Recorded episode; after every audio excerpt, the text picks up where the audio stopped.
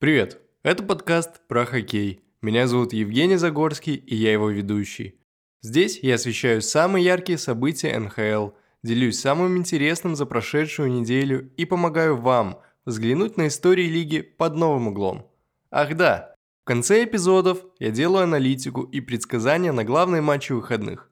Оставайтесь со мной на ближайшие полчаса, и вы узнаете про очень странное отношение Лос-Анджелеса и Аризоны про звезду Чикаго Патрика Кейна и его позиции на рынке обмена, про Торонто и возможное увольнение генерального менеджера, а также рассмотрим потенциальные пары на плей-офф, звук штанги, и я начинаю. Эта неделя началась в стиле типичного кино нулевых про американскую школу. Знакомьтесь, главные герои – Аризона Койотис и Лос-Анджелес Кингс. На момент записи подкаста Лос-Анджелес имеет 67 очков и находится на третьем месте в Тихоокеанском дивизионе. Команда имеет хороший сезон и готова включиться в гонку плей-офф. Но для этого состав нужно усилять и делать это на рынке обменов. Не секрет, что Кингс находится в поиске защитника. Дрю Даути открыто заявляет, что готов к добавлению новых лиц в свою линию и поддержит любые решения главного менеджера. Для Лос-Анджелеса есть э, два варианта леворукого защитника. Это Владислав Гавриков или Джекоб Чикрен. Оба вне состава и ждут обмена. С Джекобом Чикреном и Аризоны уже в прошлое воскресенье казалось уже все понятно – Большое количество твитов и сплетен про обмен в Лос-Анджелес на Брента Кларка подогревало рынок, и все, в том числе я, был уже настроен, что Чикрин едет в Лос-Анджелес. Более того, это давило на клубы и менеджменту Кингс пришлось заявлять Кларку, что его не меняет, что он может выдохнуть. А потом тишина пейзажи пустыни Аризоны, и только эти кустики там катаются по дороге. И эта тишина уже длится неделю и выглядит как сцены из фильмов, где герои не знают, как сделать первый шаг и признаться в любви. Все, что остается делать лиге и журналистике, это производить сплетни, раз наши герои договориться не могут. В целом, я занимаюсь с вами тем же самым, но давайте расскажу, как я это вижу. Лос-Анджелес хотел, ну и хочет Джейкоба Чикрена. Аризона как бы не против его обменять и попросила взамен Брента Кларка. Но на это не рассчитывал Лос-Анджелес и показал неизмены своим принципам через заявление в лицо Бренту «Мы тебя не меняем». И на этом весь обмен застопорился. Каждая из сторон хочет что-то, что другая не в силах или желание дать. Лос-Анджелес такой. Ну и сидите со своими кактусами в Аризоне, мы пойдем в Агаю Владислава Гаврика просить. Они пошли. Но что удивительно, для богом забытого Агаю там образовалась очередь за Владом. В очереди стоят Торонто, Эдмонтон, Бостон и теперь Лос-Анджелес. А Коламбус сидит и пытается понять, с кого можно больше всего получить за такого мощного защитника. Вот и Гавриков сидит вместе с ними, не играет и ждет решений. Мы тоже сидим. Вот вся эта ситуация интересна тем, что одна сорвавшаяся сделка намекнула другим клубам, что они еще в деле. Оба защитника доступны, но теперь цены выше. Возможность заполучить Чикрана не упускает и Эдмонтон, который активизировался после провальной сделки, но с другой стороны, вроде и Лос-Анджелес полностью от идеи не отказался, ищет, что предложить. В общем, мне интересно наблюдать за этим ромкомом и гадать, где окажутся Гавриков и Чикран. Если кто-нибудь из клубов не решится и не сделает обмен до выхода подкаста, то советую и вам посматривать за этими командами, ведь это не просто история, куда идет защитник, а какой клуб строит мощную защиту. Если говорить про Гаврикова, то мне кажется, что он может уйти в Торонто, если Кэл Дубас не договорится с Чикаго о Максе Доме или Сент-Луисом о Райне О'Райли. У Maple Leafs сейчас стоит задача усилить нижние линии нападения. Из-за того, что клуб отстегивает половину бюджета команды всего четырем игрокам, а Мэтьюс хочет еще больше – у Торонто большие проблемы в четвертом звене. Честно. Я даже так и не запомнил имена тех, кто там играет. Могу назвать, и вы тоже поймете, что никого не знаете. Зак Остон Рис. Понтус Холмберг. Джо Андерсон. М да, как-то так, в общем. Поэтому я делаю ставку на Макса Доми или Райна О'Райли в Торонто, чтобы они смогли поставить его третьим центром и опустить Дэвида Кампа в четвертое. Заплатить придется нормально так, а спросите, зачем платить и зачем им центр, а у меня уже есть ответ. Вероятность выхода Торонто на Тампу в первом раунде плей-офф 92% когда ты встречаешься с таким соперником, который чуть три кубка подряд не взял, то нужно контролировать шайбу. Выигрывать сбрасывание и тем более выигрывать сбрасывание в меньшинстве.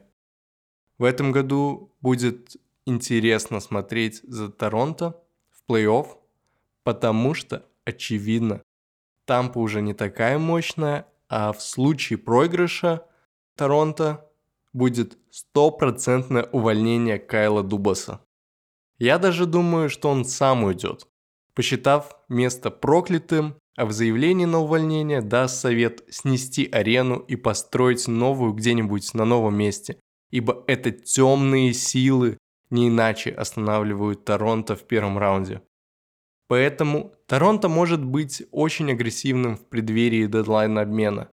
Но чему я не верю, так это обмену Патрика Кейна в Торонто, да и вообще куда-либо.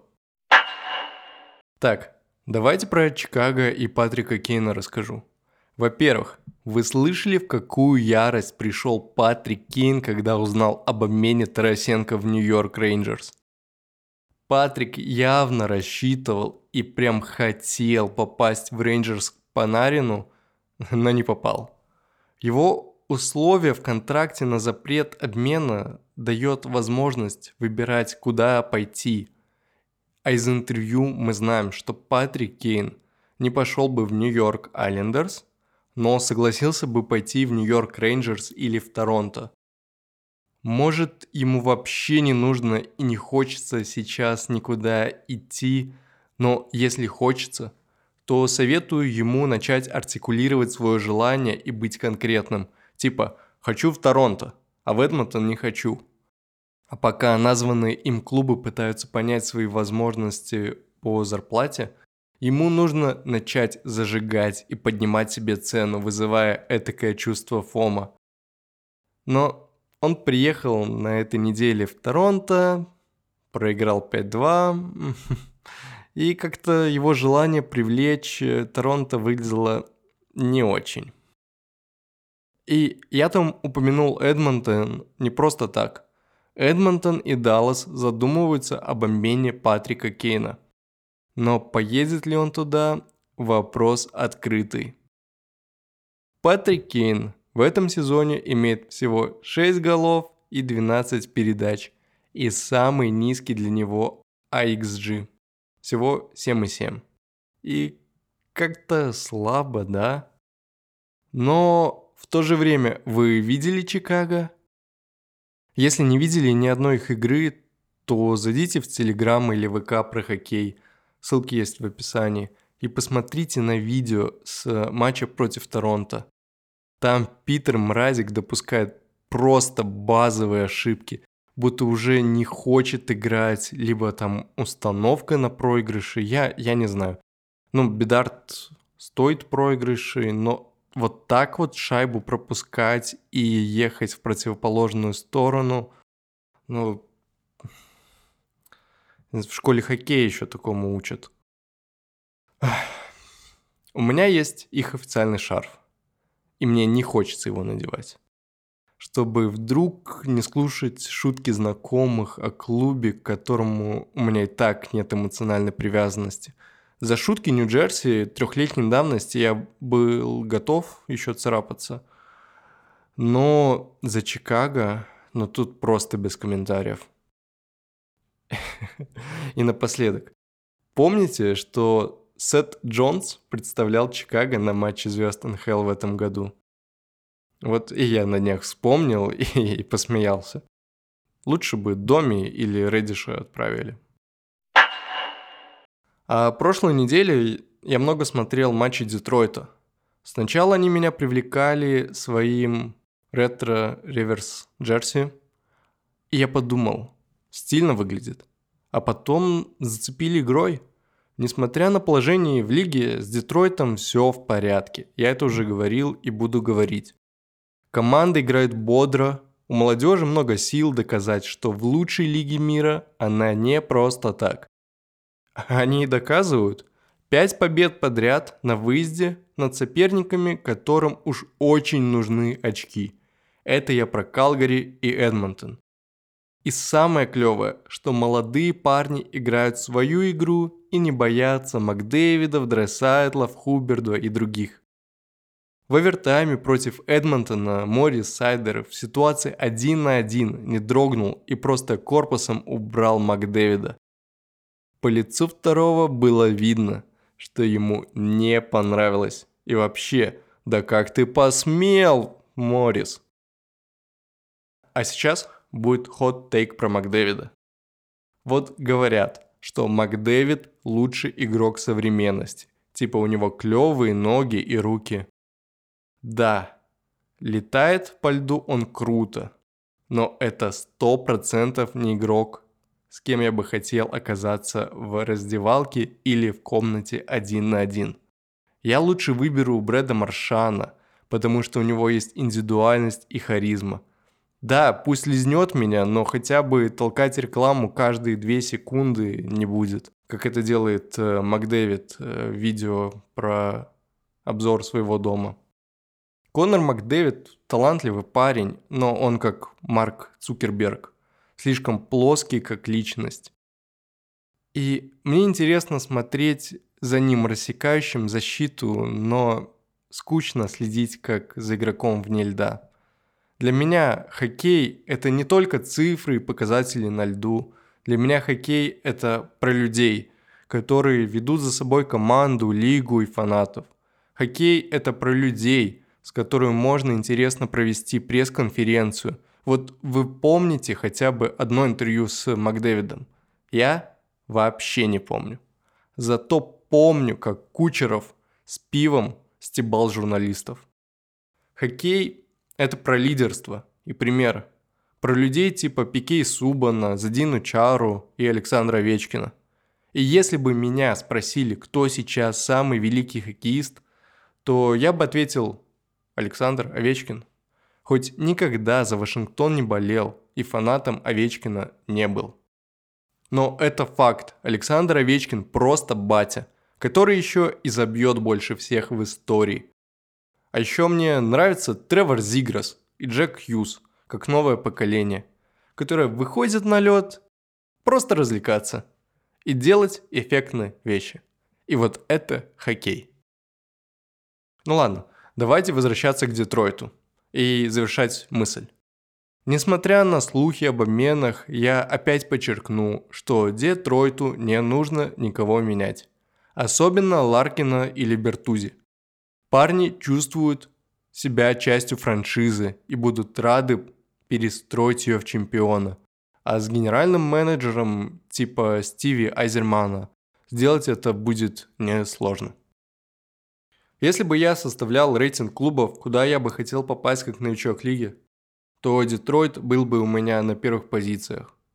После Нью-Джерси, конечно же. Может, вы уже заметили по постам в соцсетях, но я использую Data Science для обзоров и предсказаний. Там всякие графики, хитмэпы, карты взаимосвязей. В общем, информация для хоккейных гиков. Так вот, Есть там графа предсказаний пар на плей-офф. И я уже тизерил матч Тампа и Торонто. А сейчас предлагаю посмотреть на другие пары плей-офф. Пойдем по дивизионам с востока на запад. Номер один Востока – Бостон. В первом раунде, скорее всего, выйдет на Вашингтон или Питтсбург. Вероятности 20% и 18% следовательно. Я уже выражал свой скептицизм насчет Вашингтона в плей-офф, сделав ставку на Питтсбург. Но если Capitals выйдут на Бостон, то будет интересно, и я готов потесниться со своим скептицизмом ради такого матча. Прошлом матче Вашингтон в гостях, да еще без Карлсона, показал хороший оборонительный хоккей с активным прессингом. Конечно же, на дистанции все матчи сложно будет поддерживать такую скорость. Но и тренер Бостона Джим э, Монтгомери не дурак и тоже может подстроиться под прессинг. Независимо от результата лотереи, Бостон должны проходить этот раунд и дальше идти за кубком. Про железную пару Тампы и Торонто мы уже обсуждали, но повторюсь, я верю, что с усилением в центре Торонто сможет выйти во второй раунд. А далее у нас Каролина с 29% выходит на Питтсбург или 21% вероятности на Нью-Йорк Рейнджерс. Для Каролины лучше выйти на Питтсбург. Против пингвинов они играют более уверенно, а вот Рейнджерс уже разочаровывали ураганов, обыграв недавно 2-6. Если выйдут на Питтсбург, то обыграют, а если на Нью-Йорк Рейнджерс, то будет сложно. Особенно после усиления команды в лице Тарасенко. Каролина должна проходить дальше, если не встретиться с Нью-Йорком. На Западе в центральном дивизионе у Далласа есть шанс 21% выйти на Колорадо, 15% на Миннесоту и 12% на Виннипек. И я вот даже не знаю, что для команды лучше. С лавинами в этом сезоне пока не везло.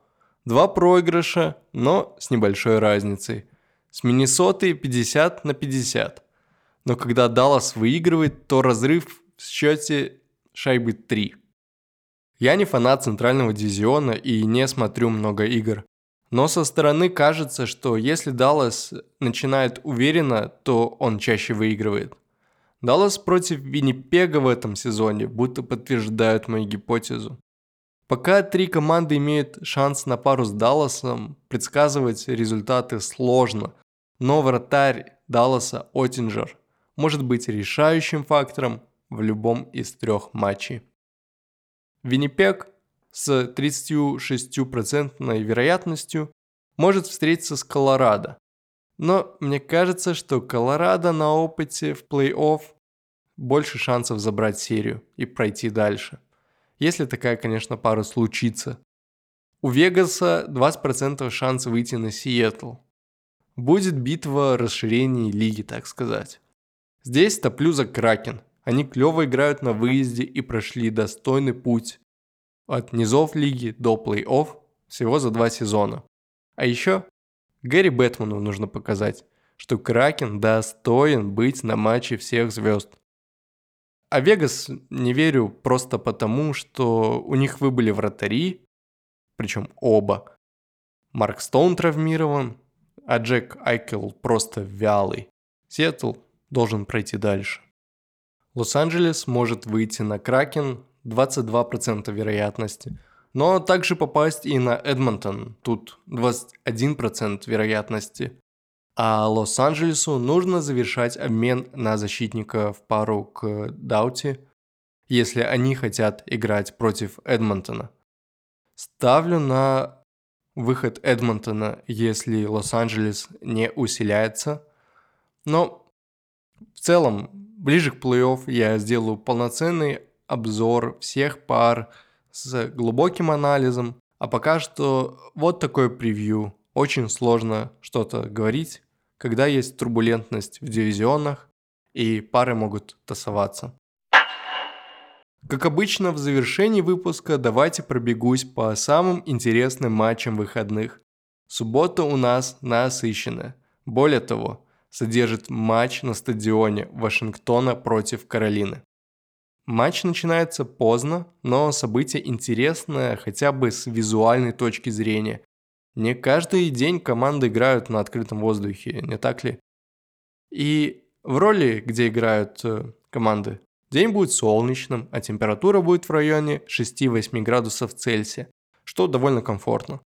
Но у нас здесь не прогноз погоды, а прогноз на матч, так что по игре. Каролина выйдет на лед фаворитом, показывая уверенную игру в этом сезоне. Команды уже встречались на этой неделе, и тогда Каролина победила 3-2. Интересно, что такой же счет был в октябре. В этот раз я ожидаю большего разрыва и уверенную победу Каролины в основное время.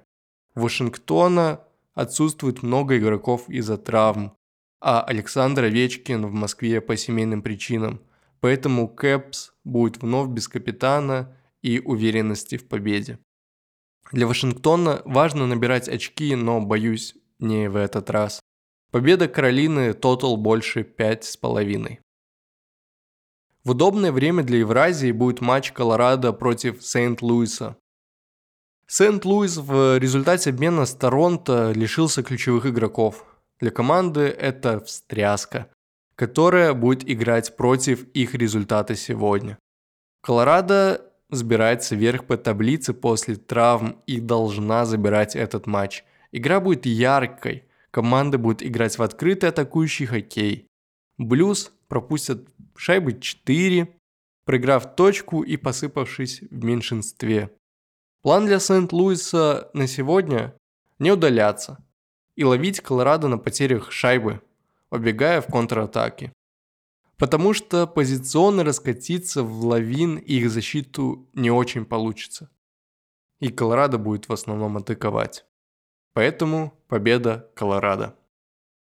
Нью-Йорк Айлендерс выйдут с надеждой на плей-офф против Бостона, который вернулся с игр на выезде, и переезды Бостона могут сыграть против него. Но Мишки почти в любом матче выглядят фаворитами. У них хорошая защита и дерзкое нападение. Будет интересно смотреть на Бо Хорвата против Бержерона, который разобьет грезы Айлендерс о плей-офф.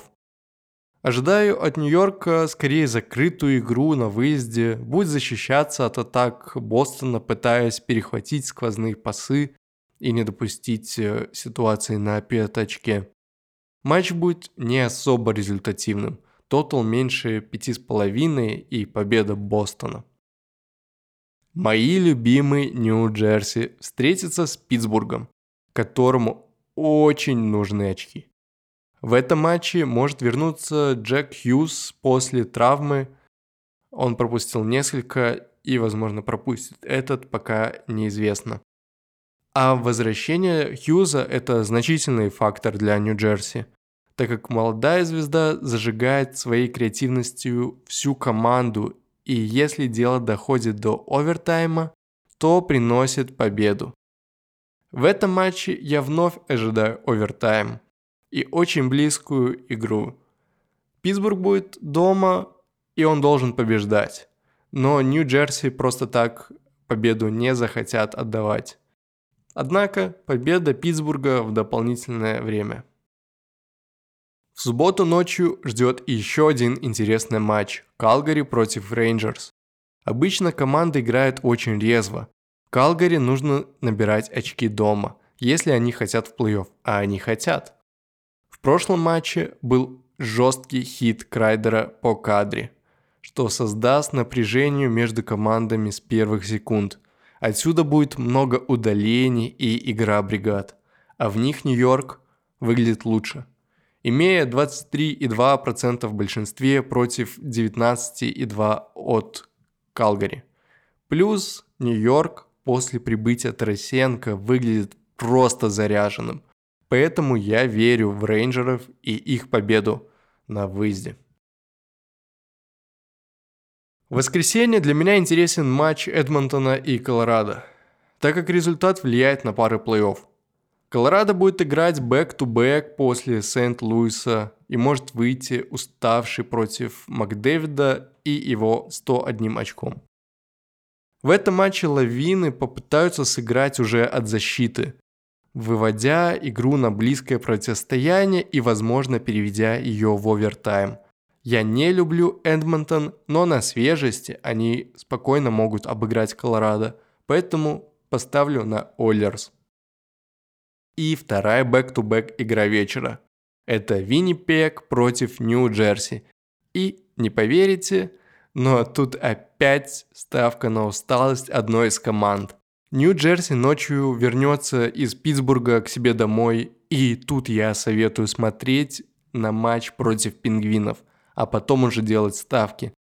С точки зрения Нью-Джерси им лучше выигрывать Питтсбург, а пропускать очки в матче с Виннипегом, потому что конкуренция в разных дивизионах. И я не буду делать никаких предсказаний, и советую вам все же смотреть матч в субботу, а потом уже анализировать и делать ставку на воскресенье. Команда может быть уставшей, а может быть наоборот заряженной. Вот такая неделя выдалась в НХЛ и такой четвертый выпуск подкаста про хоккей. В микрофон говорил Евгений Загорский. Спасибо, что дослушали до этого момента.